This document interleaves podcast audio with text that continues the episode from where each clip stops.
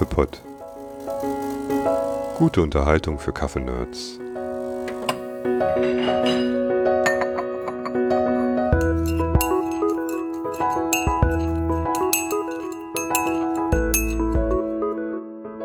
Hallo und herzlich willkommen im Kaffeepott, dem Podcast mit der guten Unterhaltung für Kaffeenerds und allen Kaffeefreunden und Kaffeefreundinnen.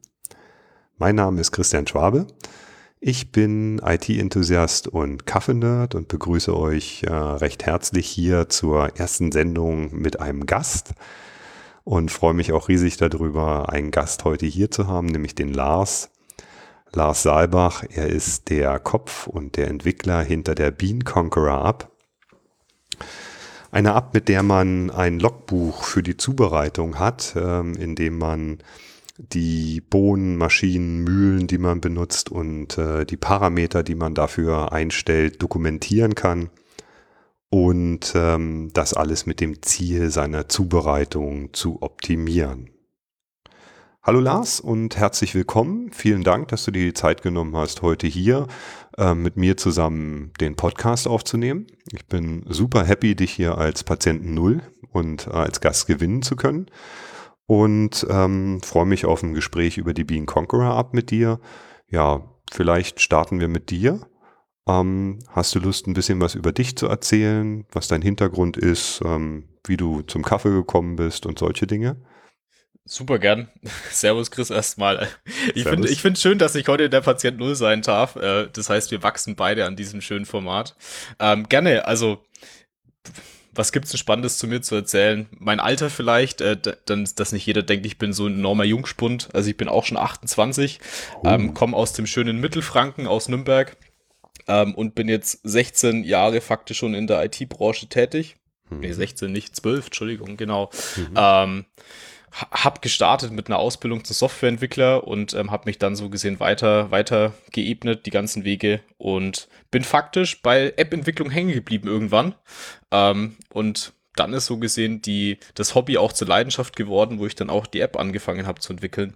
Mhm der Werdegang zum Kaffee ist echt spannend. Also ich meine, jeder kennt's, ist aus meiner Junggesellenzeit. Ähm, ich war irgendwie bei bei PET-Maschinen. Ähm, hm. Ich habe, man darf es gar nicht so oft sagen, ich habe den billigsten Kaffee irgendwo mal bei großen Supermärkten gekauft und ähm, ähm, in einem großnamigen Gerät geschrotet, also also tatsächlich gehäckselt und dann in den Bialetti-Kocher reingepackt. Also ich habe schon die schlimmsten Sünden begangen, bis ich dann tatsächlich irgendwann auf den Pfad äh, der guten Kaffeebohne gekommen bin ähm, durch einen Freund der äh, bei einem anderen Freund mal war und sich eine Siebträgermaschine gegönnt hat. Mhm. Und da war dann so der allererste Auftakt, wo ich gesagt habe, boah, so viel Edelstahl, richtig geil, das möchte ich auch haben. Und dann habe ich so gesehen die nächsten Schritte begonnen zu sagen, hey, äh, ich hole mir jetzt auch eine Siebträgermaschine, bin vom Kaffeevollautomaten weggekommen und von der Siebträgermaschine bin ich dann tatsächlich eigentlich wieder zum Filterkaffee zurückgelaufen. Ähm, das heißt, du bist eher Filterkaffeetrinker als Espresso-Trinker? Total. Also ich hatte jetzt seit zwei Jahre lang eigentlich dauerhaft nur die Siebträgermaschine an, ähm, wo ich faktisch Espresso und Cappuccino gemacht habe. Jeder kennt so dieses schöne Herzchen auf den Kaffee zu malen. Mhm. Ähm, Problem war tatsächlich, dass ich es einfach echt ein bisschen ökologisch schlimm gefunden habe, für den Morgen eine Siebträgermaschine 20 Minuten hochheizen zu müssen, mir genau ein Cappuccino zu beziehen und danach wieder auszumachen und in die Arbeit zu gehen. Mhm. Und dann dachte ich mir, da muss es doch noch bessere Alternativen geben und dann bin ich tatsächlich zum Filterkaffee umgeschwenkt, wo ich jetzt seit weiteren zwei Jahren faktisch festhänge. Ah, interessant. Ja, ich bin ja eher ähm, Espresso-Trinker, aber ich glaube, jeder von uns kennt das mit dem Aufheizen der Maschine, dass das ja für manch ein mehr oder weniger Problem ist. Manch einer sagt, ja, ich lasse das den ganzen Tag laufen. Ich bin auch von der öko ökologischen Seite her da hm, na, kein Freund davon, die Maschine den ganzen Tag laufen zu lassen. Ähm, aber es gibt da auch schöne ähm, Möglichkeiten, ähm, die Maschinen relativ schnell hochzuheizen. Es gibt ja jetzt auch immer besser werdende ähm, äh, Thermo. Äh, Boiler, äh, Maschinen und äh, ich glaube, da, da ist das mit dem Heizen dann, naja, praktischer. Also ich zum Beispiel habe so eine Automatik, dass ich ähm, zehn Minuten morgens brauche, ein Aufwärmprogramm fahre und dann kann ich meinen Kaffee beziehen. Aber klar, man hat immerhin ähm, eine Menge, was man da erstmal hochheizt, äh, um sich einen Kaffee zu ziehen. Ähm, wenn du, wenn du Filterkaffee brühst, ist das dann ein klassisches Aufbrühen äh, von Hand mit der, mit einem Hario-Filter oder so? Genau, das waren die Anfänge vor eineinhalb Jahren. Also ich habe mir den ersten Hario-Filter gekauft, die, die Plastikvariante, die ganz billige. Ähm, dann ist die irgendwann kaputt gegangen. Ich weiß tatsächlich gar nicht wie. Dann bin ich jetzt zum Keramikfilter gekommen. Ähm, das Problem war dann irgendwie, ich hatte immer den 02er und für mich alleine dann immer den 02er anzuschmeißen, fand ich ein bisschen zu viel. Dann bin ich zu einer Aeropress rüber gewechselt und jetzt dachte ich, naja, wenn du Besuch hast, was natürlich während der Covid-Zeit ein bisschen schwierig ist, ähm, holst du noch eine große Chemex. Jetzt habe ich mir noch eine 10 Cup Chemex organisiert. Also ich habe jetzt eigentlich so das größte Filter-Equipment und in der Arbeit ähm, mache ich tatsächlich alles mit einer French Press, weil es super simpel ist und du halt nicht so viel auf, die, auf das Prüfverfahren aufpassen musst. Ja, das ist ja das Schöne, dass man so viele Möglichkeiten hat, Kaffee zu kochen. Ne? Ich meine, ähm, so wie du es gerade beschreibst, hast du halt je nach Möglichkeit oder Lust und Laune äh, diese verschiedenen Verfahren und äh, das macht es vielleicht auch irgendwie auf eine bestimmte Art und Weise so angenehm mit dem Kaffee.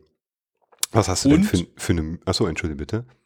Ich, ich wollte es gerade gesagt haben, und das Schöne ist, man wächst ja mit seinen Aufgaben. Also man, man fängt ja so gesehen ganz, ganz klein an und dann äh, kommt dann das komplette Equipment hinterher und man macht sich dann noch mehr Gedanken darüber. Ja, naja, genau, für, für, ja, ich glaube, das ist auch so ein bisschen so eine, wenn man so ein bisschen Technik begeistert ist, dann ist natürlich dieses ganze Equipment drumherum auch immer eine schöne Herausforderung. Ich habe gerade vorhin im äh, Kaffeenetz gesehen, da wird ein Kaffeelatt-Robot gerade verkauft. Das sind so eine, ja, kann man praktisch so, äh, ein moderner Handhebler, würde ich mal sagen, ja, äh, analog, äh, manuelle, moderne Handhebler. Das finde ich echt auch eine spannende Sache, wo du heiß Wasser reinkippst und dann mit deiner Muskelkraft praktisch den Kaffee extrahierst. Ähm, aber ich wollte noch mal fragen, ähm, Filterkaffee, hast du da eine spezielle Mühle oder was äh, setzt du als Mühle da ein? Ähm, gestartet bin ich mit einer mit einer Kino M47 kennt wahrscheinlich die große Community auch schon, die ja eher mehr für Espresso ausgelegt war. Mhm. Ähm, und ich habe dann noch eine ähm, Kommandante dieses Jahr geschenkt mhm. bekommen in Burgundy-Rot, also oh. mein, mein aktueller Favorite. Ähm, und damit ist tatsächlich mein, mein Filterkaffee-Level auch noch mal ein ganzes Stückchen weiter gestiegen. Mhm. Ja, schön. Ich benutze auch die Kommandante für, die Kino ist ja auch eine Handmühle. Ich benutze auch die ähm, Kommandante für meinen Filterkaffeekonsum oder für Cold Brew auch und so, ne?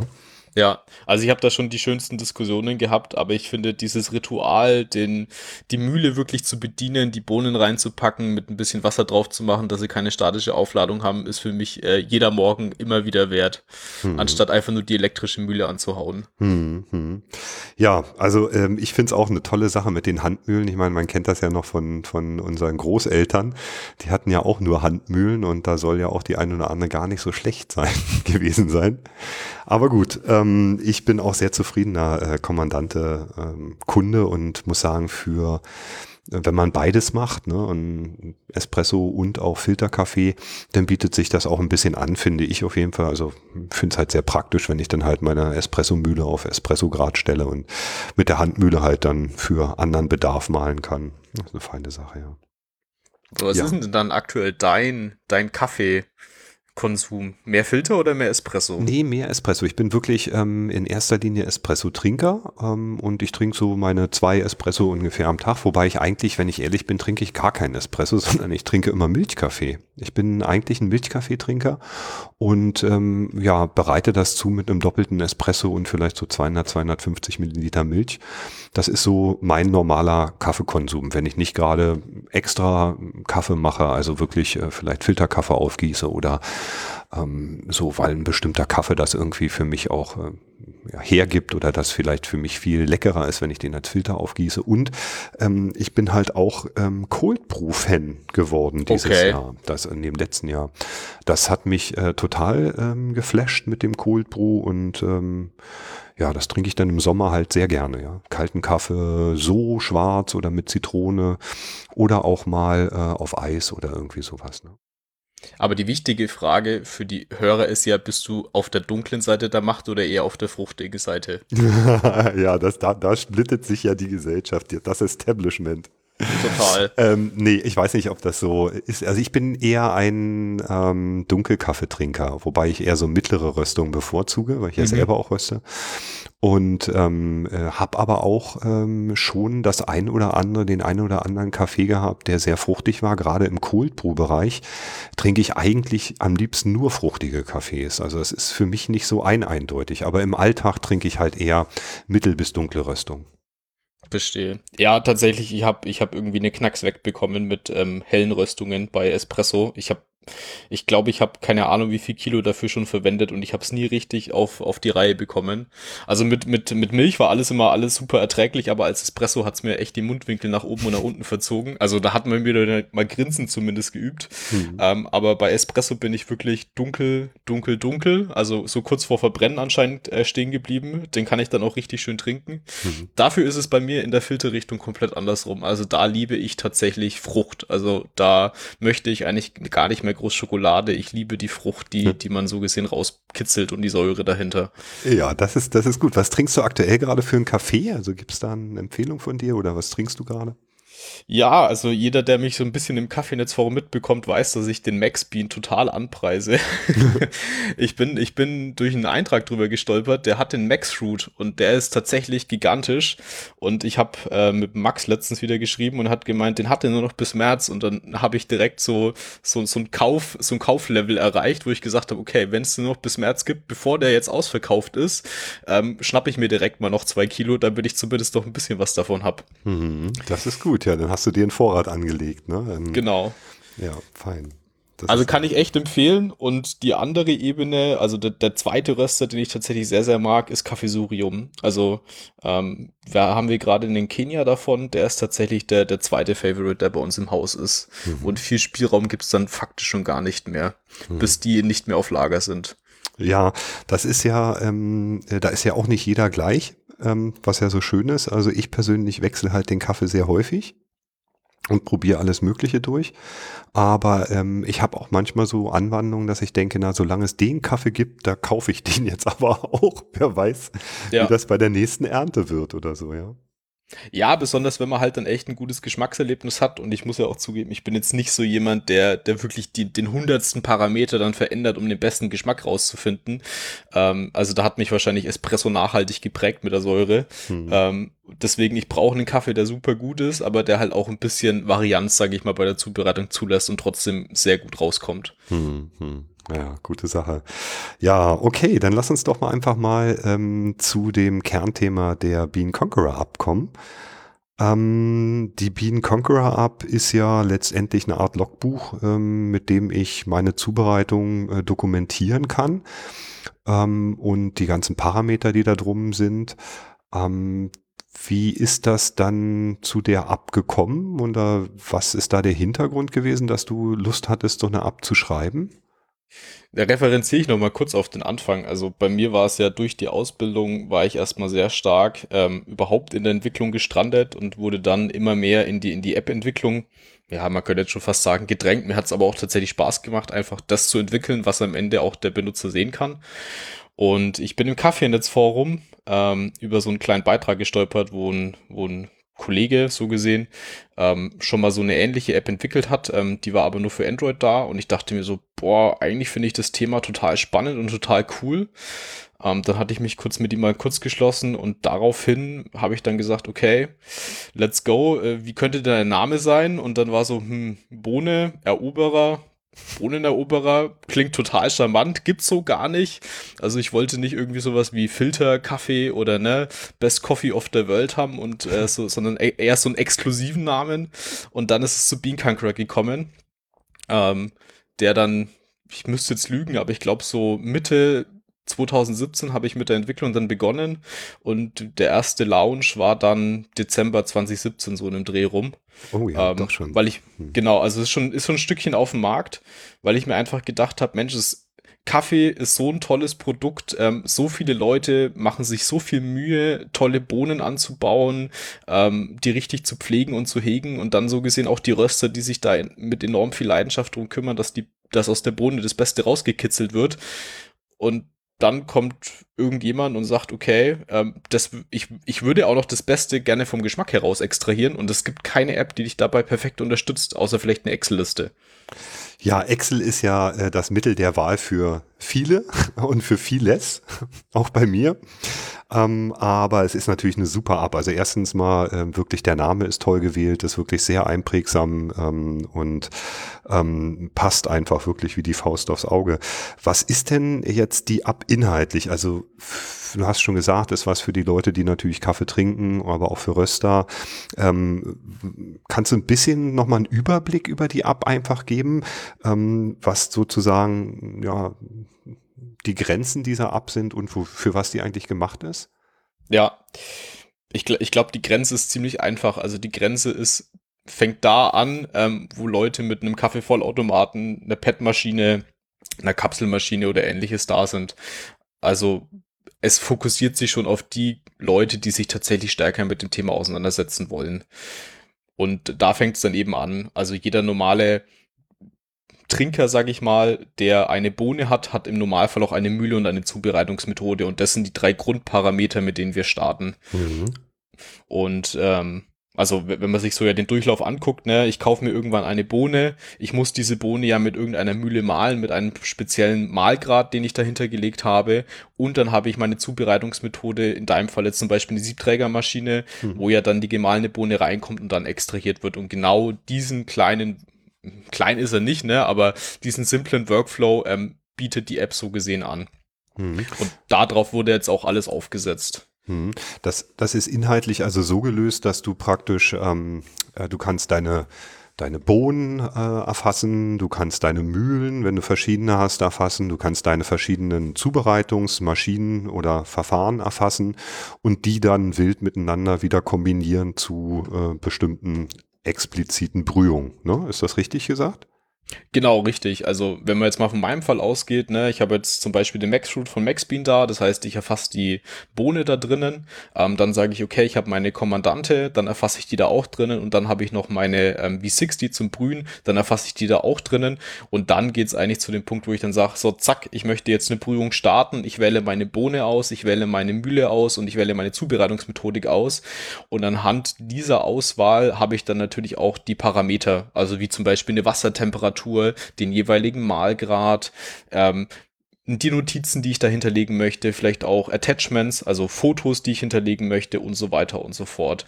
Und das kann ich dann so gesehen alles protokollieren, ganz simpel wie, wie eine Excel-Liste. Der Unterschied ist halt, eine Excel-Liste ist halt nicht so toll kombinierbar und natürlich auch nicht visuell und grafisch aufbereitet.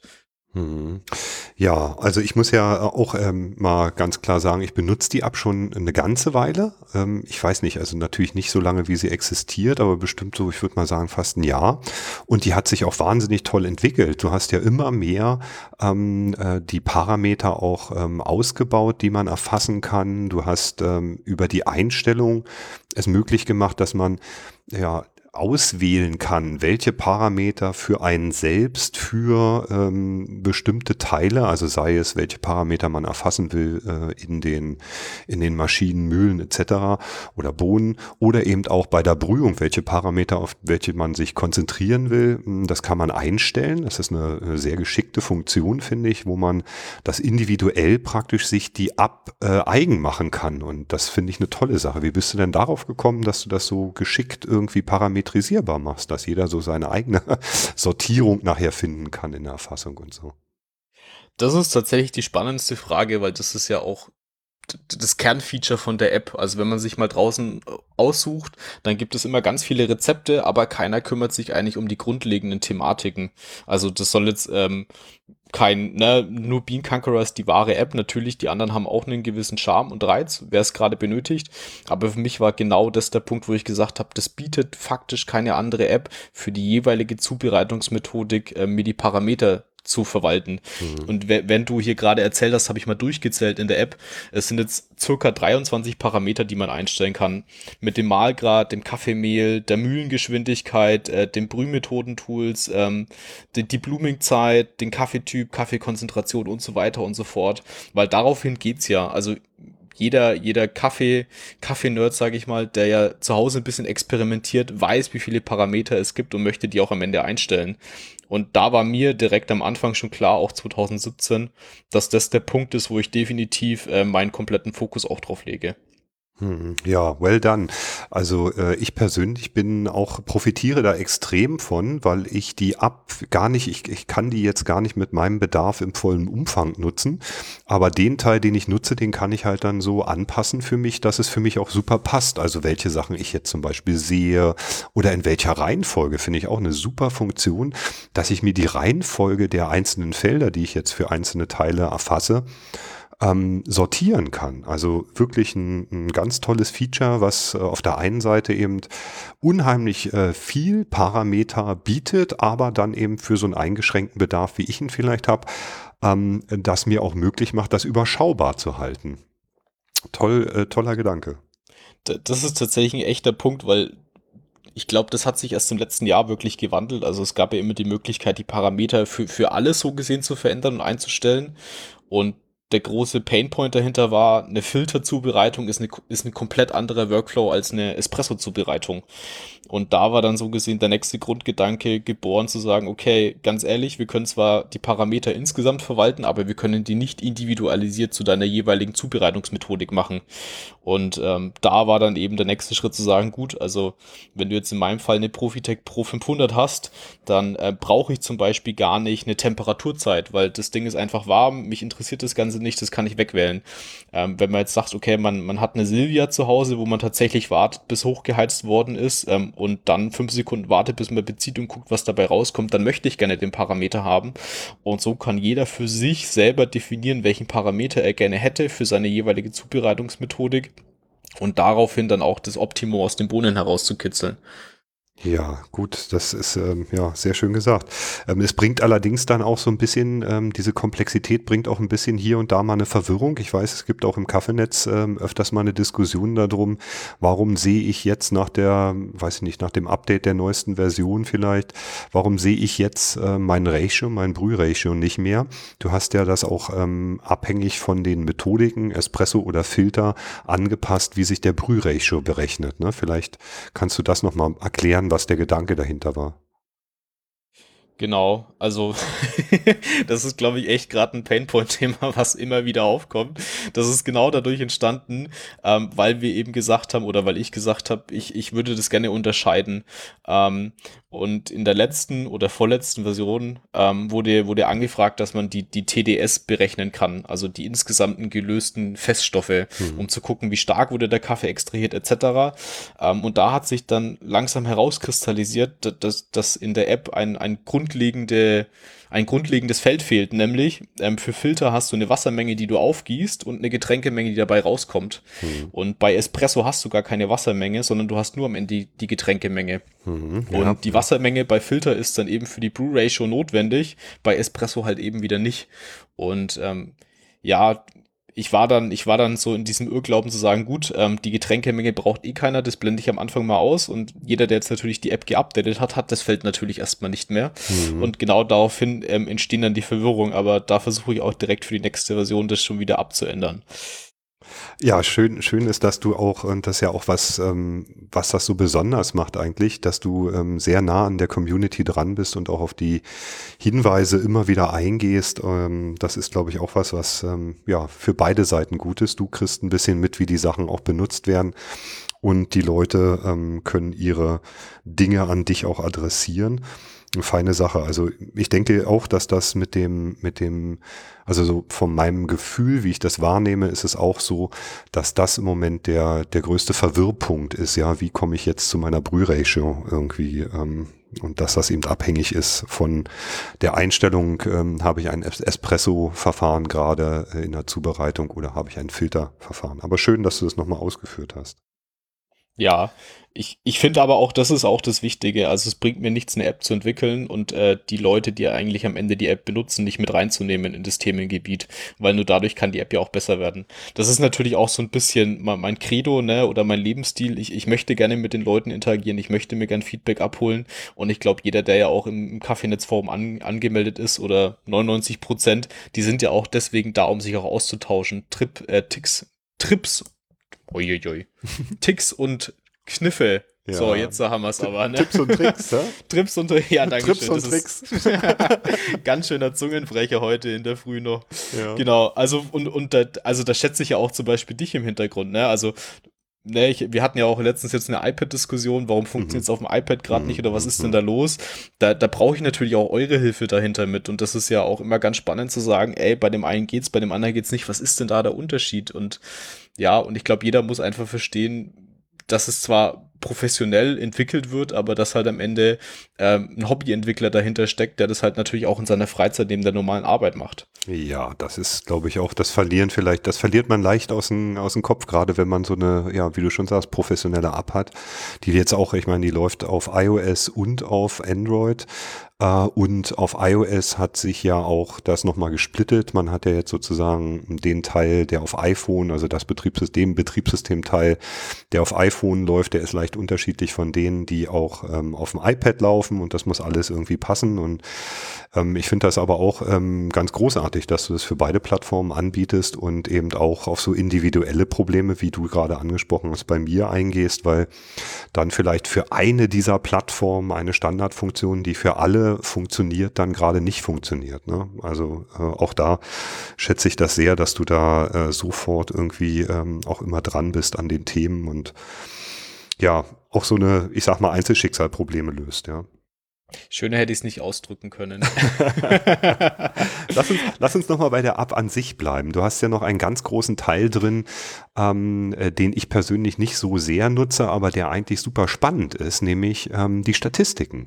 Du hast ja auch ähm, viele Statistiken, die du anbietest in deinen Apps, ähm, abhängig von äh, wie viel, also äh, ja, wie viel Zubereitung hast du schon, äh, wie viel Bohnen hast du verbraucht und ähm, ich weiß gar nicht, was nicht alles, ähm, wie, wie viel Kosten hast, hast du gehabt mit deinen Bohnen etc. etc. Also ein, ein schön, auch grafisch schön aufgebreiteten äh, Statistikbereich, das ist ja auch ein wichtiger Teil eigentlich in der App, ne? Ja, also Jetzt muss ich ja mal eine Fun Fact loswerden. Ähm, ich habe die App ab äh, im Dezember 2017 ja so gesehen an, an die große Masse freigegeben.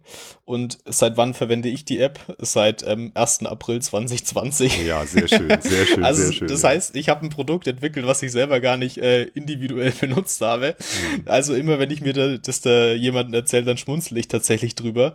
Und ich habe gemerkt, in meinem Daily Doing, dass mir tatsächlich die Statistiken bald schon wichtiger geworden sind als die Parametrisierung. Das klingt jetzt total witzig, aber besonders während der Covid-Pandemie ähm, sieht man so richtig schön, wie so meine, meine Prüfvorgänge, meine getrunkenen Mengen äh, komplette Up- und Down-Kurven haben, wie so ein schöner Sinus-Flow. Hm.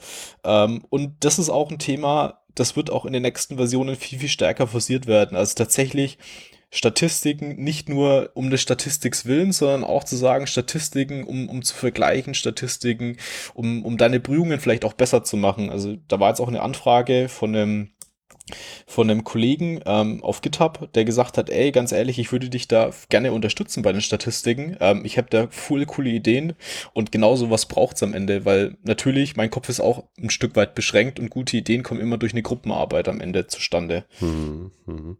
Ja, also ich denke, ähm, das ist eine feine Sache. Ich liebe eigentlich auch Statistiken, kann aber ähm, für mich die Statistiken nicht nutzen, weil ich so einen eingeschränkten, weil mein Use Case so ganz eingeschränkt ist. Also mein Use Case ist nicht so, oder andersrum, ich erfasse nicht jede Zubereitung und ähm, dadurch entsteht natürlich auch ein, ein, ein, ja, sagen wir mal, sind die Statistiken für mich nicht belastbar, weil ähm, einfach ein Verbrauch daraus sich nicht vernünftig berechnen lässt. Ist ja klar. Ne? Ich kann zwar sehen, wie viel habe ich jetzt über die App äh, erfasst und schaue da auch gerne immer mal wieder rein, weil ich dann feststelle, ach, so und so viele Bezüge hast du schon jetzt hier erfasst oder ach Mensch, das wären jetzt äh, von der Logik her schon so und so viel Kilo.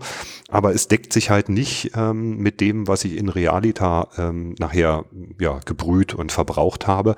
Einfach auf, aus Grund, äh, dass man eben nicht, dass ich nicht alle äh, Bezüge erfasse. Ne? Aber der ganz spannende Punkt ist ja, du erfasst zwar die Bezüge nicht, aber deine Bohnen erfasst du ja regelmäßig. Genau. Und das ist, das ist ja auch so ein Punkt, also dass man einfach mal jetzt äh, ins Grobe reingesponnen so sagt, okay, du hattest im Januar hattest du fünf verschiedene Kaffeepackungen und im Februar hattest du zehn verschiedene Kaffeepackungen. Ne? Mhm. Also alleine, wenn man sich diese, diese Werte mal vorstellt, ist es ja auch mal eine Dimension, wo man sagt, ah, okay, was war denn da, was habe ich denn da gemacht? Ne? Und dann, man, also man tut sich ja immer selber ein bisschen damit ausspielen. Mhm. Also tatsächlich, genau das ist ja auch das Thema Statistiken, dass jeder, der eine Statistik möchte, sich die dann auch ein Stück weit selber zusammenstellt, wie er sie benötigt. Also ob ich das so schaffe, wie ich es jetzt gerade sage, ist eine andere Frage, aber dahin soll es natürlich gehen, dass auch ein Use Case für dich dann abgedeckt werden kann, wo du sagst, das sind die Statistiken, die ich enorm toll finde und mit denen ich arbeiten möchte. Ja, das wäre natürlich super, wenn sich das dahin entwickelt. Also ähm, wie du schon sagst, ich erfasse natürlich ähm, Bohnen und ähm, ähm, da versuche ich auch wirklich eine Bohnen, die ich so auch, wie gesagt, ich röste ja selber, ähm, die ich selber ähm, röste, auch zu erfassen. Das führt dummerweise halt dazu, weil die, die Batchgrößen halt sehr klein sind, dass ich halt unheimlich viel Erfassung habe und dann ähm, ja irgendwann auch keine Lust mehr habe, alles andere an Brühung auch noch zu erfassen. Aber die Bohnen sind alle da und ähm, was ich auch immer, also ich benutze das halt sehr stark auch, um zu dokumentieren, welche Bohnen hatte ich, ähm, gerade auch von meinen Röstungen. Und da ähm, planst du, soweit ich das jetzt verstanden habe, sowieso in Richtung Heimröster ein neues oder werden, werden jetzt gerade neue Funktionen entwickelt, die unter anderem auch das Thema Heimröster adressieren. Ne?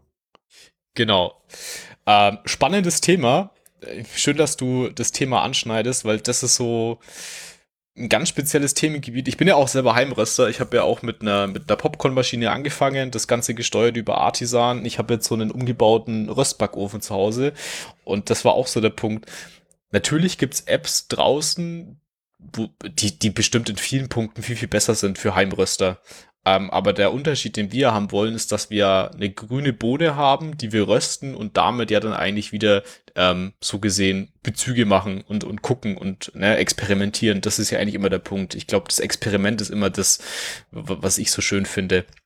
Und in der nächsten Version, also auf meiner, auf meinem Handy läuft schon so eine, so eine Beta-Funktion, sag ich mal, wird es wirklich dahin gehen zu sagen, okay, du kannst deinen kompletten Rohkaffee erfassen mit den ähnlichen Parametern, ähm, was auch die normalen Bohnen haben, also die Sorteninformationen, ne, Herkunftsland, Region, von welcher Farm, in welcher Anbauhöhe und so weiter und so fort. Ähm, und dann, wenn das so gesehen geschehen ist, kannst du diesen Kaffee in Röstkaffee übertragen. Also mhm. transferieren. Also, ne, ich bilde jetzt nicht den Prozess ab, wie ist die Röstung gelaufen, mit welcher Röstkurve etc. Aber du kannst dann sagen, dein Rohkaffee ist jetzt zu einer bezugsfertigen Bohne geworden. Und den kannst du dann weiterverarbeiten. Genau. Äh, ganz spannendes Themengebiet, weil sich das auch einige Leute wiederum gewünscht haben. Und ähm, der Use Case rundet natürlich auch ein ganzes Stück weit dazu dann die App wieder ab.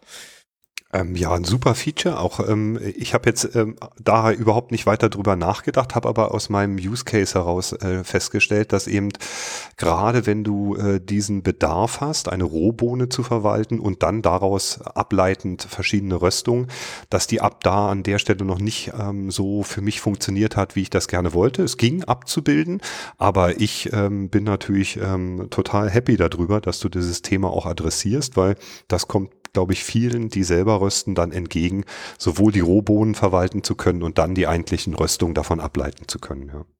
Und die Handarbeit wird für dich natürlich weniger. Also du musst ja nur einmal sagen, welche Varietät war es denn, ne? woher kommt es denn, wann war, die, wann war das Erntedatum?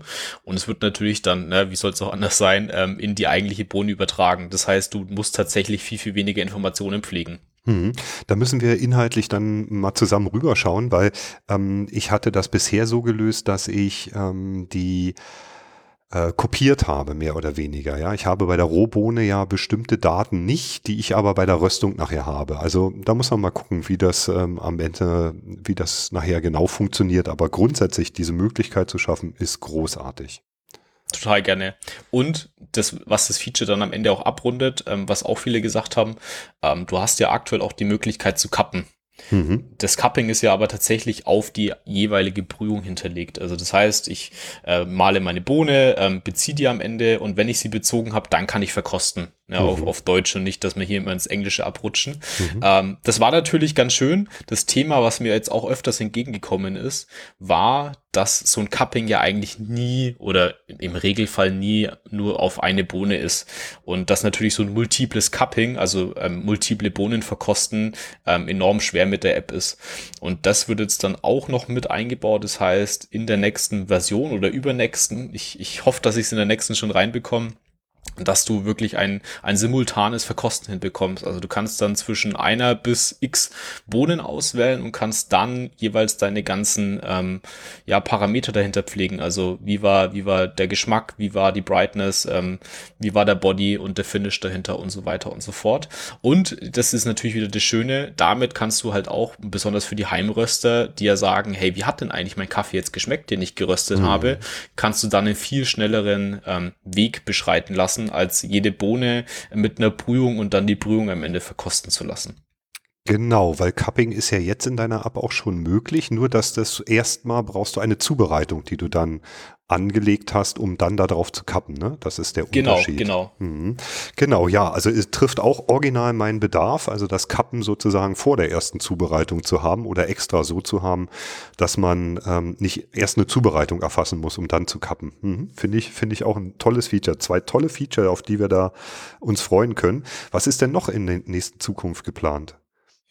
Boah, Zukunftspläne gibt's viele. Also ich glaube, äh, die, die Community hat mir da schon ganz vieles ähm, gegeben. Ähm, ein Thema ist, dass ich mal versuche, die, die Bluetooth-Wagen anzubinden. Also mhm. Also es gibt ja einige Bluetooth-Wagen draußen, ähm, wo du dann explizit schon, schon individuelle Apps hast. Ähm, ob das auch in Bean Conqueror möglich ist, muss ich mal gucken. Das Problem tatsächlich dahinter ist, so eine Waage kostet einfach mal 200 Euro. Um nur zu gucken und zu spielen, ist echt ein bisschen viel. Mhm. Für mich persönlich, sagen wir es mal so. Mhm. Ähm, aber da gibt es auch schon einige tolle Kollegen im Forum, die mir auch schon angeboten haben, mir ihre Waage mal zuzusenden, dass ich da mal mit ähm, herumexperimentieren darf. Und ja, ein ganz tolles Feature, wo, wo ich tatsächlich ja äh, jetzt hier mal einen Appell an alle Röster in Deutschland oder natürlich auch weltweit machen möchte, aber das, dadurch, dass wir ihn auf Deutsch aufnehmen, ist es schwer, ähm, dass äh, man über sogenannte QR-Codes oder irgendwelche speziellen Links ähm, in der App die, die Bohnenpackung einscannen kann und dass eigentlich alle Informationen direkt übertragen werden. Ja, das also, dass der Handaufwand viel, viel geringer wird am Ende.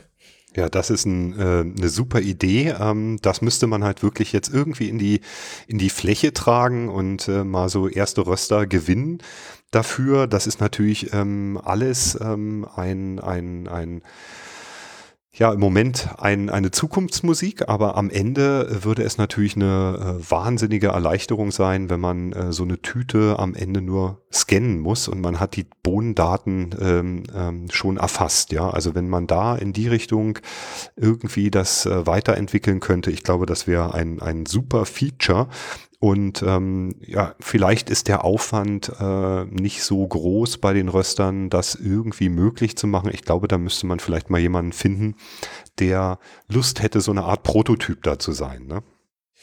Ich stelle ich stell jede Hilfe, die ich bringen kann, weil eigentlich ist es ja genau das, was wir haben wollen. Wir wollen relativ wenig händische Schritte machen und am Ende trotzdem total tolle Bohnen verkosten.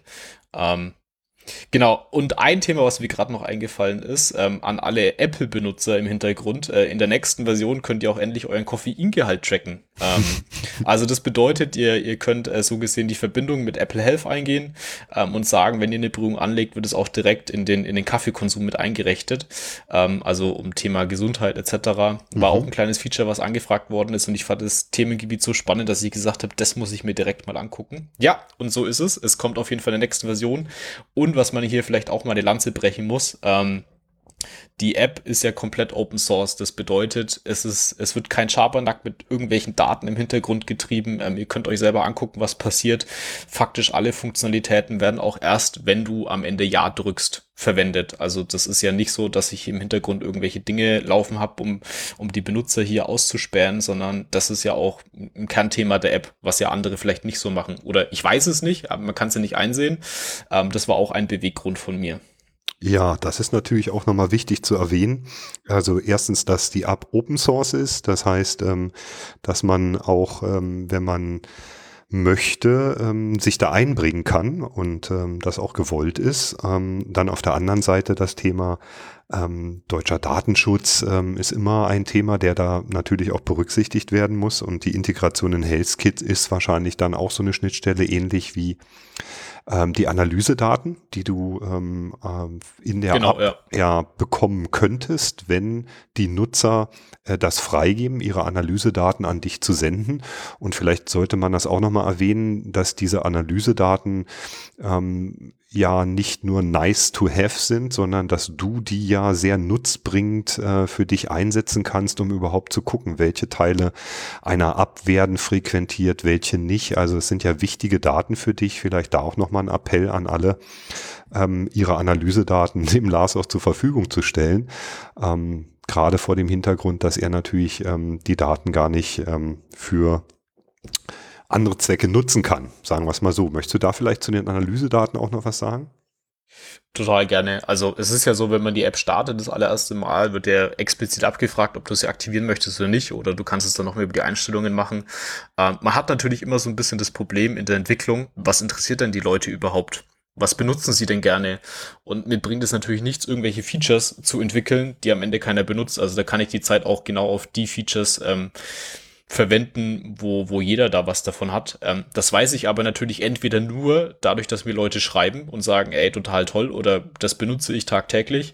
Oder ich kann natürlich, ja, genau so eine Analytics-Funktionalität machen, zu sagen, was interessiert denn die Leute überhaupt in der App? Ähm, und das ist jetzt wieder ja das Schöne mit Open Source. Äh, man sieht direkt, welche Informationen ich eigentlich überhaupt mitnehme. Ne? Also ähm, als Beispiel, wenn ich eine Prüfung hinzufüge, dann ähm, dann, dann schicke ich mir die Analysedaten weiter mit Brühung hinzufügen. Mehr weiß ich nicht. Ne? Mhm. Wenn ich sage, okay, äh, Bohne hinzufügen, dann auch das oder Bohne editieren. Ich weiß nicht, welche Bohne, ich weiß nicht, welche Brühung, ich weiß nicht, welche Mühle ihr im Hintergrund habt. Das sind alles Daten, die ich gar nicht mitsende. Ähm, tatsächlich, ne, wenn, wenn die Welt jetzt draußen sagen würde, das kannst du gerne haben, dann wäre das natürlich auch eine Idee, weil man damit ja dann auch Use Cases für spezielle Mühlen, für spezielle äh, Siebträgermaschinen etc. machen kann. Das mhm. ist ja auch so ein Zukunftsthema. Wenn ich weiß, okay, ähm, ganz viele haben zum Beispiel mit der Bean Conqueror App die, die Xenia-Siebträgermaschine im Einsatz, dann könnte ich ja auch mal auf den Holger zugehen und sagen, hey du Holger, ähm, die benutzen die App total viel und ich weiß, ähm, du bist da total affin dafür, Technik auch einzusetzen. Ähm, können wir vielleicht eine Schnittstelle dafür bauen? Mhm. Ähm, wüsste ich so natürlich nicht das ist natürlich ähm, auch nochmal ein, ein super, super Gedanke, neben den Anbinden von Wagen eventuell sogar mal Espressomaschinen über Bluetooth äh, anbinden zu können oder so. Ne? Das äh, natürlich auch nochmal ein tolles Feature. Ich meine, und dann kannst also da, da kann man ja den, den gedankenfreien Lauf lassen. Da kann ich auch sagen, hey, da kommen dann explizite Informationen in die App rein. Du hast jetzt irgendwie schon äh, 10 Liter Kaffee bezogen über die Siebträgermaschine. Es wäre mal wieder Zeit, so ein gründliches Clean-up zu machen und so weiter und so fort. Also da steht ja so gesehen der Gedanken alles offen. Die Frage ist nur, ob es die Leute am Ende wirklich brauchen oder nicht. Ja, ähm, das ist immer so ein bisschen so ein schmaler Grad. Umso, umso komplexer so eine App wird, äh, umso mehr spricht man vielleicht den einen oder anderen an, weil sein Use Case dann irgendwie da plötzlich sich abdecken lässt. Auf der anderen Seite wird's halt schnell sehr komplex und fragwürdig, ähm, wie viel von der App benutzt wird. Also daher natürlich auch super interessant, auf Analysedaten gucken zu können und vielleicht daraus auch äh, Rückschlüsse ziehen zu können, dass eine bestimmte Funktion überhaupt nicht frequentiert wird oder andere Funktionen so viel frequentiert werden, dass man man da äh, in Zukunft vielleicht ein bisschen mehr reinsteckt. Ne? Also wir haben vorhin über Statistiken gesprochen. Ähm, das ist ja ein Teil, der ähm, ähm, ja ein, ein, ein riesen Mehrwert zu dem eigentlichen ähm, Erfassen von Daten liefert. Aber ähm, ich denke, alles, was in Automatismen hineingeht, ähm, du hast gesagt, äh, Anbinden von Wagen wäre eventuell ein Thema oder dann eben auch die die Anbindung von Maschinen, also Espresso-Maschinen vielleicht, wenn das mal möglich sein sollte. Und man da jemanden findet, ja, ich finde ähm, äh, Leute wie ähm, dem der Holger von äh, der die Xenia baut, der wäre bestimmt ein guter Ansprechpartner mal für eine Diskussion um dieses Thema. Ähm, ähm, immer wenn es in diese Richtung Automatismen hineingeht, ich glaube, dann ist das ein Vorteil für alle. Ja, auch dieses mit dem QR-Code, wenn ich meine Bohnen nicht von Hand erfassen muss. Ähm, das wäre natürlich ein äh, super Feature, wo wahrscheinlich alle von profitieren, auch wenn sie ja äh, nicht so viel mit der abmachen. So stelle ich mir das vor, ja. Ja, also ich hatte auch schon die Überlegungen, äh, je, jeder, der ein bisschen Technik so gesehen äh, mitbekommt, es gibt ja dieses tolle Wort OCR, also ne, Texterkennung im mhm. Hintergrund, ist, ist halt enorm schwer, weil ich habe mir so viele unterschiedliche Packungen angeguckt und ich dachte mir, ja, äh, also das gibt bestimmt, es gibt bestimmt findige Leute, die das hinkriegen würden. Äh, ich scheitere dann tatsächlich dann an solchen Dingen mhm. und das ist dann auch der, der Input zu hoch, um genau so ein Feature nur zu entwickeln. Also da versuche ich mich echt auf, auf Dinge einzulassen. Ähm, ähm, wo dann jeder direkt mehr Nutzen hat und da muss halt vielleicht ein bisschen mehr Handarbeit leider noch gemacht werden. Ja, man muss auch sagen, dass nicht, also ich kommt drauf an natürlich, bei welchen Röster man einkauft. Ähm, nicht jeder Röster hat alle Informationen der Bohne auf seiner Verpackung. Ähm, ähm, das muss man auch so sagen. Da ist die Tiefe der Informationen bei verschiedenen Röstern unterschiedlich. Und was ich aber mache, um mir ein bisschen Aufwand zu sparen, ist, ich fotografiere dann halt ähm, das Label eventuell der Bohne wo diese Informationen draufstehen, um nicht alles erfassen zu müssen. Das hat aber den Nachteil, dass es eben nicht mehr maschinentechnisch auswertbar ist und dann man eben nicht mehr gucken kann, welche, ähm, ja, also eine Statistik einfach zum Beispiel nicht auf bestimmte Dinge anwenden kann, weil man die Daten nicht erfasst hat. Also ich versuche immer so, ein, so einen Mittelweg zu finden, äh, so viel wie möglich Informationen zu den Bohnen auch zu haben, aber auf der anderen Seite eben auch äh, manche Dinge, die mir wichtig sind, um sie dann nachher äh, über Filterfunktionen, du hast ja eine super Archivfunktion auch mit drin, also Bohnen, die verbraucht sind, sind noch auswertbar etc. Ähm, wenn man das dann auswerten möchte, dann muss man natürlich die Daten erfassen und da wäre der QR-Code auf der Verpackung ein, ein Riesengewinn, auf jeden Fall für, für die, die das jetzt nutzen würden und auch ähm, natürlich dann nur bei den Röstern, die überhaupt diese Informationen mit rausgeben. Ne? Ähm, das äh, ja, fasziniert mich total, finde ich ein, ein super Ansatz ähm, und kann ich auch nur sagen, würde ich gerne irgendwie äh, sehen und vielleicht kriegen wir das ja irgendwie auch ein bisschen breit gestreut, dass das eine tolle Sache ist und der ein oder andere hat mal Lust da mitzumachen, genauso wie die Anbindung natürlich von Wagen oder Maschinen. Ne? Ähm, aber auch ein ganz wichtiger Punkt, was du gerade gesagt hast, du nimmst ganz viele Fotos auf und äh, da ist jetzt zum Beispiel auch der, der, der Unterschied zwischen Android und iOS. Bei Android kann ich das relativ einfach exportieren mit den ganzen Bildern. Bei iOS habe ich da echt noch ein paar, paar kleinere Probleme, sage ich mal. Aber das ist auch so ein Thema, ähm, die, die Welt ist ja äh, sehr schnelllebig unterwegs und Leute bleiben jetzt auch nicht mehr Ewigkeiten beim selben Handy und ähm, das ist auch ein wichtiger Punkt, den du gerade angesprochen hast. Ähm, da wird es in nächster Zeit auch noch mal viele Überlegungen von mir geben, wie kann ich denn so eine Übertragung machen, also von einem Handy auf das andere mit den ganzen Informationen mhm. ähm, und besonders mit den Bildern. Mhm, weil ja. das ist ja, weil wenn du sagst, okay, du hast die ganzen Infos in Bildern abgelegt und auf einmal sind die Bilder weg, dann ist es natürlich sehr, sehr unschön. Ähm, aber das ist natürlich halt auch wieder ein, Themengebiet, besonders nachdem ich tatsächlich ja auch nichts im Hintergrund habe, äh, muss ich ja alles irgendwie lokal verarbeiten. Und da müssen die Überlegungen natürlich in eine andere Richtung dann gehen. Ja, ja, das mit den Bildern ähm, ist, äh, wenn ich es richtig verstehe, jetzt aber auch nur auf ähm, iOS so. In Android äh, sicherst du die dann mit weg oder könntest du die auch auslesen? Genau, in, in Android ähm, kann, kann, also wenn man auf Export drückt, dann wird so gesehen in das ähm, Download-Verzeichnis ähm, alle Informationen geschrieben mit den Bildern zusammen. Und das kann man dann komplett nehmen, aufs andere Handy kopieren und dann sagen, okay, importieren. Und dann nimmt er auch die ganzen Bilder mit, wenn die im gleichen Verzeichnisstruktur liegen. Ja, super. Ähm, Super. Das ist natürlich jetzt noch nicht eine 100% Lösung, aber ich sag mal 80%, wenn man sich dran hält. Und ansonsten gibt es natürlich auch Support von mir.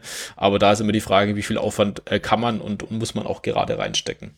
Ja, genau. Da sollte man sich auf die Sachen konzentrieren, die wirklich im Fokus jetzt wichtig sind. Vielleicht nochmal kurz zur Verfügbarkeit. Also deine App ist verfügbar auf iOS, auf den Apple-Geräten, sowohl auf iPad als auch auf ähm, iPhone und auf genau. Android. Ähm, natürlich dann verfügbar auch in den beiden Shops dazu, also im, im äh, Apple, Store Apple Store genau. und im Play Store von äh, Google. Aber du hast auch eine GitHub-Seite ähm, und auf dieser GitHub-Seite ist auf jeden Fall, wenn ich es richtig gesehen habe, die Android-Version auch jederzeit als Release ähm, ähm, noch downloadbar für, na sagen wir mal, Leute, die vielleicht den Google Store nicht benutzen wollen oder die vielleicht eine Beta vorab mal benutzen wollen, kann man sich ähm, die äh, Android-Version auch auf der GitHub-Seite runterladen, richtig? Genau, Apple bietet das Feature leider nicht an. Also die sagen wirklich, du musst über den App Store gehen. Ähm, bei Android ähm, ist halt so gesehen die Plattform so großzügig, dass du auch Apps von woanders aus installieren kannst. Und deswegen gibt's die gleiche APK, sagt man dazu im Volksmund, ähm, ähm, im GitHub Store zum Runterladen, also auf der GitHub-Seite besser gesagt. Ähm, und die ist genauso zertifiziert. Äh, die ist genau dieselbe, die auch bei Google Play hochgeladen wird. Aber nicht alle benutzen das Ganze. Äh, gibt ja so gesehen auch dieses Thema was trackt der Google Play Store, was, was tut Google im Hintergrund alles installieren. Deswegen gerne holt es euch runter, wo ihr das ähm, so gesehen auch möchtet am Ende. Ähm, ist auf beiden Varianten exakt dasselbe. Auf jeden Fall auf GitHub ist natürlich die Möglichkeit gegeben, ähm, dass Leute auch mal eine Beta-Version von mir austesten können. Dann müssen sie aber damit leben, dass vielleicht auch was kaputt gehen könnte. ja, das ist so die Sache bei Beta-Versionen, aber ich finde es halt auch äh, unheimlich schön, dass du das halt auch parallel da noch offen anbietest. Weil es gibt ja auch Leute, die ähm, auf dem, im Android-Kosmos ähm, zum Beispiel auf ihren Handys oder Tablets eine Version ähm, des Betriebssystems benutzen, die Google-frei ist und dann hat man gar keinen Zugang zum Store. Und ähm, dann kann man sich darüber eben die App auch ziehen. Ja, also es ist richtig schöne Open Source Arbeit, die du da machst. Ähm, kommen wir doch mal zu einem anderen Thema. Ähm, ich habe, ähm, ähm, nee, andersrum. Du hast äh, ja eine doch sehr breite öffentliche Wahrnehmung mittlerweile mit deiner App. Ähm, das heißt also, mittlerweile kommen schon äh, Berichte über dich. Auch im iPhone-Ticker gab es da mal was und äh, du wirst auch irgendwie in anderen Foren oder die App von dir äh, wird halt auch in anderen Foren ähm, schon auch im internationalen Bereich wahrgenommen und eventuell auch angesprochen.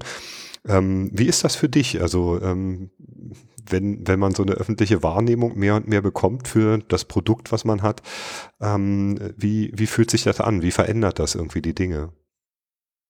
Ich musste tatsächlich gerade schmunzeln, wie du es erzählt hast. äh, eigentlich sehr spannend. Also das war, war tatsächlich für mich, also ich habe mich mega gefreut. Ich war, glaube ich, bis abends um, um 12 Uhr auf dem Sofa gesessen, habe geguckt, was passiert denn da gerade alles durch dieses Featuring.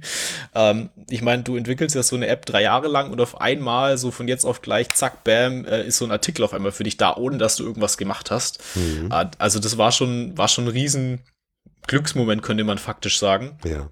Ähm, und äh, es tut natürlich auch da drin bestärken, dass du einfach sagst, ja, ähm, man entwickelt die App ja wirklich für die Leute, die darauf Lust haben. Und was ich auch ganz schön fand, ich habe jetzt auch ein Instagram-Profil angelegt dafür etc., nachdem ich ja auch gemerkt habe, okay, äh, an sich Forum ist nicht nur die einzige Schneise, die man einschlagen sollte, um die Information weiterzugeben an die Leute, ähm, wo auch manche mir schon geschrieben haben, hey, total cool, ähm, ich hatte sonst eine andere App, aber die ist entweder besser oder die, die macht es so den Use Case, den ich gerne hätte, so versuche ich immer besser zu sagen. Oder ähm, es gab mal eine App, die ist aber nicht mehr so schön und ähm, die App, äh, die tut genau das abhandeln. Mhm. Und ähm, wenn du dann natürlich siehst, okay, dass der Benutzerstamm von irgendwie einer zweistelligen Zahl oder dreistelligen Zahl halt größer wird, dann äh, da macht es schon auch ein bisschen stolz klar. Und dann weiß man, wofür sich die ganzen Mühen gelohnt haben. Auch wenn natürlich am Ende ähm, kein Profit dahinter steht. Aber ja, Ehrenamt, sag ich mal. Ne? Ja, naja, also ich meine, Bauchpinseln tut gut, auf jeden Fall.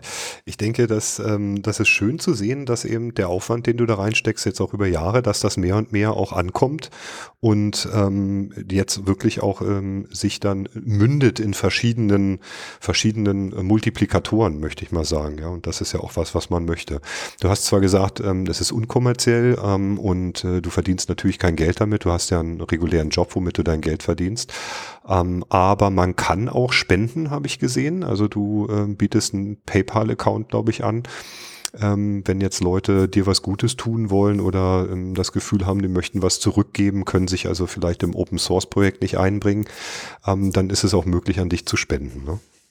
Genau, also entweder über PayPal, das ist natürlich dann eine Einmalspende, ähm, oder über, über GitHub Sponsoring, da kann man tatsächlich sagen, okay, ich schiebe pro Monat zwei Euro rüber.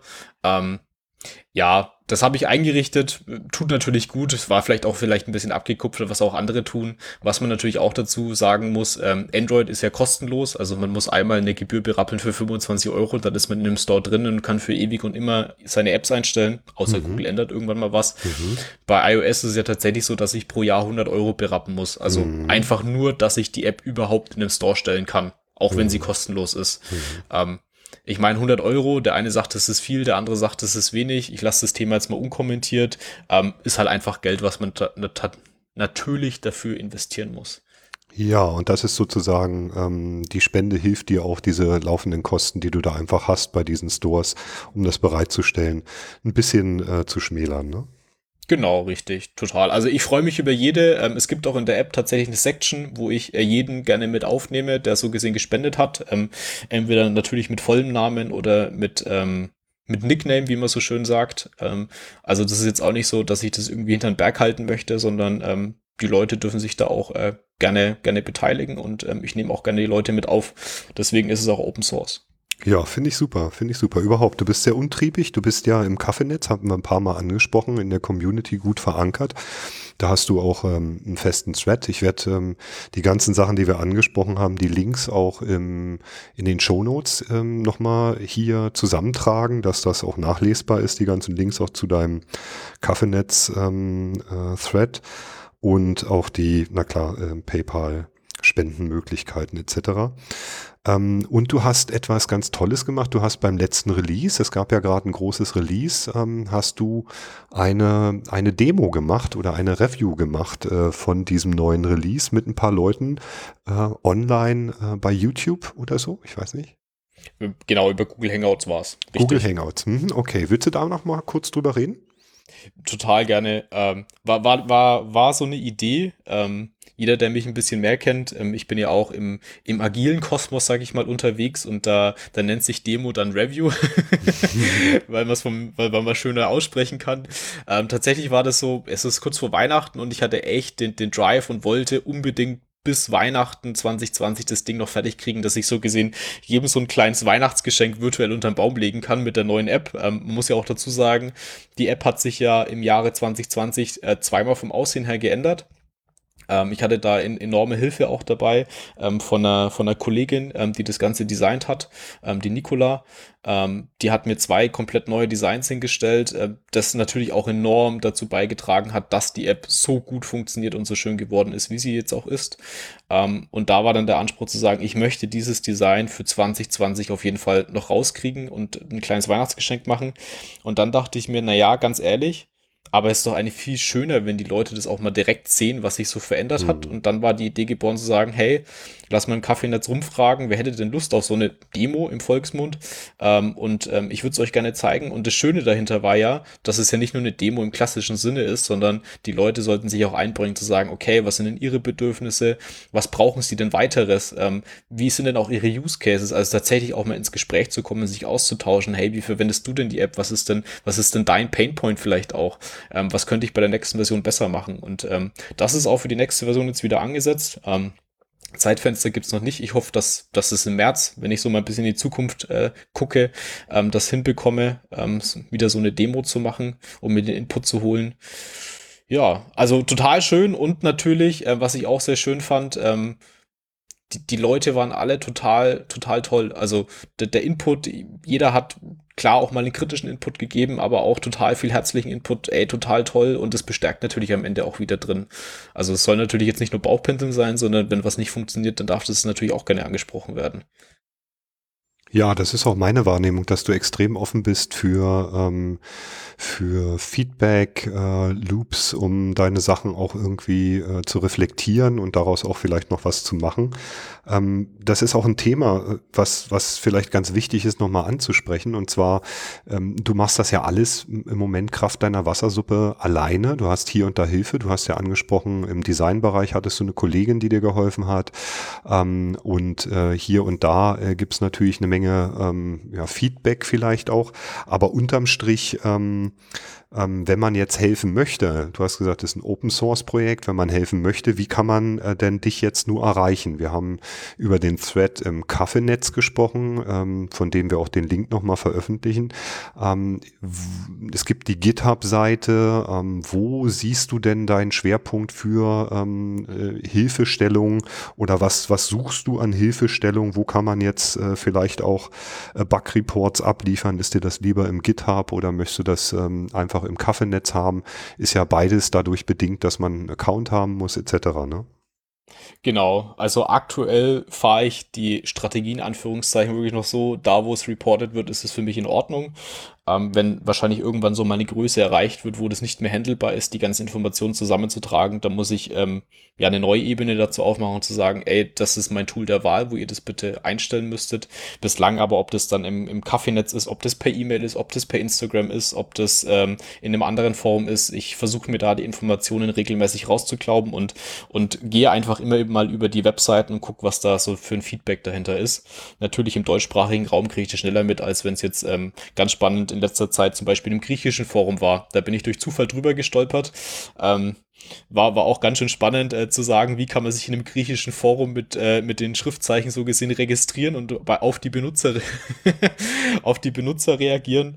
Ähm, also von dem her äh, feel free, wie man so schön sagt, mich auf egal welchem Wege zu kontaktieren, auch gerne per E-Mail. Ähm, aber wo du es gerade schon so angesprochen hast, ich habe es ja auch gerade schon gesagt, ich habe ähm, ja ein komplett neues Design bekommen. Ähm, leider jetzt 2021 ähm, ist die Hilfe jetzt tatsächlich weggebrochen. Also ähm, wenn, wenn jemand äh, Lust und Laune hat und auch die Expertise, ähm, Designs zu liefern, Use Cases zu liefern, mich da zu unterstützen, bin ich mehr als happy. Man sagt ja immer als Vorurteil so ein bisschen, Entwickler kann toll entwickeln, aber ähm, wenn es dann so um Strichmännchen zeichnen geht, dann sieht es immer aus wie Krauten Rüben. Äh, da zähle ich mich tatsächlich auch drunter. also auch, auch, Strichmännchen sehen bei mir echt schlimm aus und andere waren total schöne. Ja. Mhm. Ja, Hilfe ist immer willkommen, ne? Äh, gerade wenn man so ein, so ein, ähm, wenn so ein Projekt auch irgendwie Größenordnung annimmt. Ich sehe, es gibt immer wieder auch äh, Feature-Requests, ähm, die du ja gerne bereit bist auch äh, anzunehmen. Aber das will natürlich alles am Ende auch programmiert werden. Also auch natürlich angesprochen, eventuell Leute, die sich auch programmtechnisch einbringen, oder? Genau. Das, das Thema dahinter ist ja, also ich, ich kenne mich da ja selber, ne? Also man hat so einen Wunsch, man stellt den Wunsch und dann ist ein halbes Jahr lang nichts passiert. Hm. Und dann denkt man sich, toll, jetzt habe ich da extra was eingestellt, warum wurde es denn nicht gemacht? Hm. Ähm, oftmals ist ja einfach nur, weil man nicht weiß, ey, die Person macht es komplett alleine, das ist nicht ihr Hauptbild. Job und so weiter und so fort.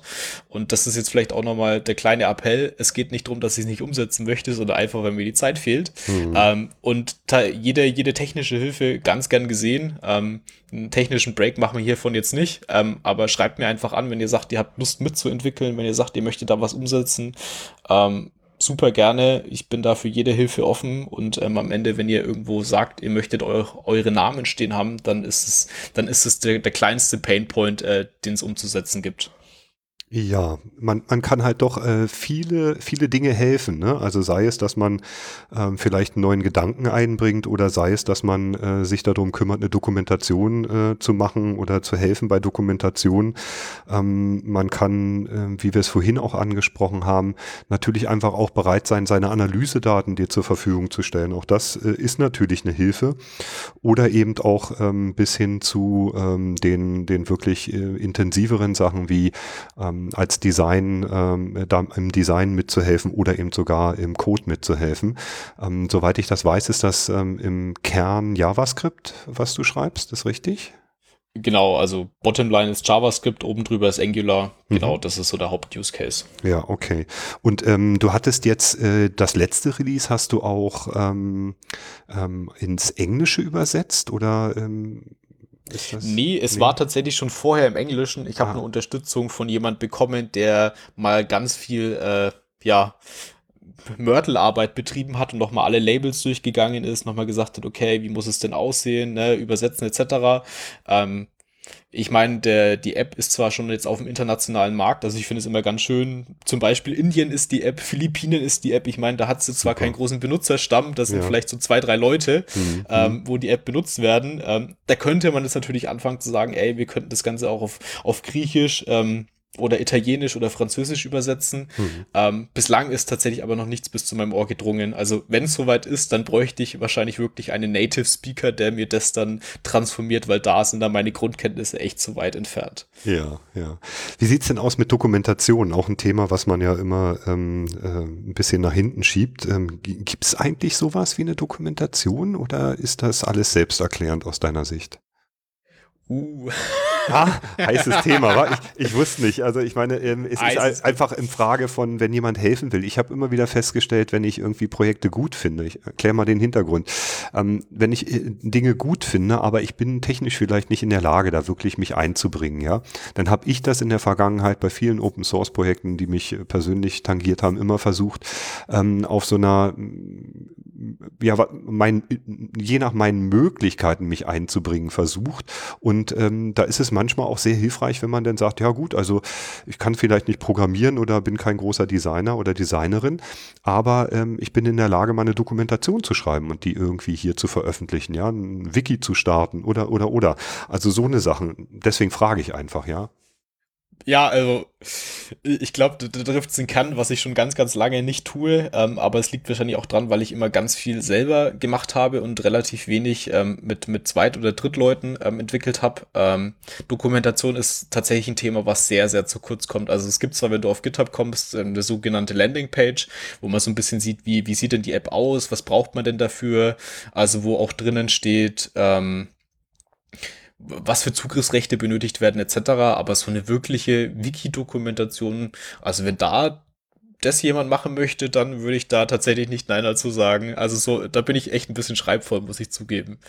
Ja, ich denke, man kann auch manchmal nicht alles dann eben ähm, parallel machen und ähm, deswegen ist es eben Open Source, deswegen kann man sich einbringen. Hier nochmal der Appell an euch wenn ihr Lust habt, Lars zu helfen, dann wäre es bestimmt eine tolle Sache, wenn man einfach anfängt, mal eine Dokumentation auf der einen oder anderen Plattform oder in der einen oder anderen Form anzugehen. Meine Erfahrung ist auch da, ein bisschen Dokumentation ist schon mal besser als gar keine und ähm, auch das Format bei so einer Dokumentation das muss ja jetzt nicht High-End schon in, in einem Zustand sein, dass man es ähm, ja wie auch immer drucken kann oder sonst was, sondern ähm, es ist ja nur ähm, äh, ein Impuls, den man manchmal am Anfang setzen muss und dann klinken sich da vielleicht auch mehr Leute rein. Also Dokumentation fehlt und Lars braucht Hilfe. Ja, ähm, okay, das haben wir jetzt eigentlich, ähm, sind wir jetzt so äh, ja einmal so ganz durchgeritten durch die Sache, auch das Thema mit der Beteiligung haben wir jetzt nochmal erwähnt. Hast du denn das Gefühl, wir hätten ähm, irgendwas noch erwähnen müssen, was wir ja einfach jetzt komplett vergessen haben? Ich glaube, ich glaube wirklich nicht. Also ich meine, wir haben jetzt mal so ein bisschen die App gezeigt, ne, was kann die App alles? Vielleicht auch da tatsächlich nochmal der Punkt, selbst wenn du nicht der hochgradigste Kaffee-Nerd bist, auch dann ist die App schon was für dich. Also alles, was so gesehen nach, der Kaff nach dem Kaffeevollautomaten kommt, dafür ist die App schon echt, echt toll. Ähm, und wenn es nun mal ist zu sagen, ey, wie viel Kaffee konsumiere ich denn, wie mache ich denn das Ganze, ähm, schmeckt mir das Ganze, dann, dann bist du schon richtig in der App. Ähm, und dann kannst du auch dazu beitragen, die App genau für den Benutzerstamm zu optimieren. Hm. Und ansonsten würde ich jetzt mal sagen, nö, also ich, so, so ein Themengebiet, viele fragen sich dann vielleicht so, was ist denn, was ist denn die Endfahne der App oder was ist denn, was ist denn das Endstadium der App? Ich habe es tatsächlich für mich noch nicht definiert. Also meine, meine ganz kleine Vision für die App ist einfach, eine App für die Leute bereitzustellen, mit denen sie ihren Kaffee perfekt Schrägstrich besser machen. Ne? Dieser im Espresso genannte Golden Shot. Mhm. Ähm, und alles, was dazu beiträgt, das wird so gesehen auch in die App reinkommen. Und die Frage ist dann immer nur die Zeit und der Aufwand, der dann dahinter benötigt wird. Also, wie du auch schon angesprochen hast, ne, mit der Bluetooth-Waage zum Beispiel, das ist total toll und ich würde mich super freuen und ich, ich selber finde das enorm wichtig. Die Frage ist nur, wie viel Aufwand ist es, das da reinzubekommen? Ja, vor allen Dingen muss man mal ganz offen sagen, also ähm, du hast jetzt im Moment keine Bluetooth-Waage und wenn es da Interessen da draußen gibt, dass der Lars das realisiert, ist mal das allererste, dass wir ihm eine Waage beschaffen müssen, ja? ja, ich meine, die, die 200 Euro kriegt man da natürlich schon aufbereitet, aber ähm, aktuell komme ich mit meiner 10 Euro Feinwaage auch ganz gut klar und, hab, und hab's noch nicht vermisst, sagen wir es mal so rum. Ja, also ich sag mal so, ähm, es würde schon helfen, wenn du eine Waage hättest, die auch Bluetooth hat. Ich nicke im Stummen. okay, ja gut, Lars. Wenn da jetzt nichts weiter ist, dann ähm, muss ich sagen, vielen lieben, herzlichen Dank, dass du ähm, heute hier ähm, mit mir zusammen äh, mein, mein, mein Patient Null warst, ähm, dass du die Zeit genommen hast, mit mir den Podcast aufzunehmen. Ich finde, ähm, es war ein echt toller Auftakt für den Podcast. Es war ja die erste Sendung äh, mit Gast und ähm, ja, was soll ich mehr sagen? Also ich bin, ich bin super happy, ähm, dass du das gemacht hast mit mir und ich hoffe, wir konnten alle, die jetzt zugehört haben, bis hierhin vielleicht Tatsache noch zuhören, ähm, auch ein bisschen unterhalten und ein bisschen das nahebringen, was du machst und wie deine App funktioniert und auch ein bisschen was transportieren zu dem Thema, ja. Abschließend bleibt mir eigentlich nur noch ein Punkt zu sagen. Äh, der Podcast ist jetzt auch noch unter verschiedenen äh, ja, Verzeichnissen verfügbar, also im iTunes oder im Feed oder äh, bei Spotify ähm, kann man den Podcast jetzt auch abonnieren. Grundsätzlich aber natürlich auch über die Webseite. Mensch, Chris, vielen, vielen Dank. Ich habe es ja schon geschrieben, als du mich angechattet hast. Äh, ich habe mich mega gefreut. Vielen Dank für die Einladung. Mir war es ein Herzenanliegen, auch natürlich Patient Null zu sein. Das ist natürlich auch ein bisschen die technische Seite, ne? Also wir fangen ja immer von Null des Zählen an. von dem her, das ist immer die beste Ausgangslage.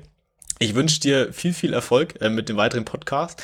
Vielleicht äh, schaffen wir auch so gesehen noch mal eine zweite Sendung aufzunehmen, vielleicht dann auch mit mehreren Gästen. Mal gucken. Sehr ähm, gern, das, sehr gern. Wenn, wenn die Leute da drauf eingestiegen sind auf meine Stimme und das, was ich ihnen nahe gebracht habe, ähm, ich zitiere einfach mal, trink guten Kaffee, denn guter Kaffee macht glücklich, weil so geht's mir tatsächlich jeden Tag.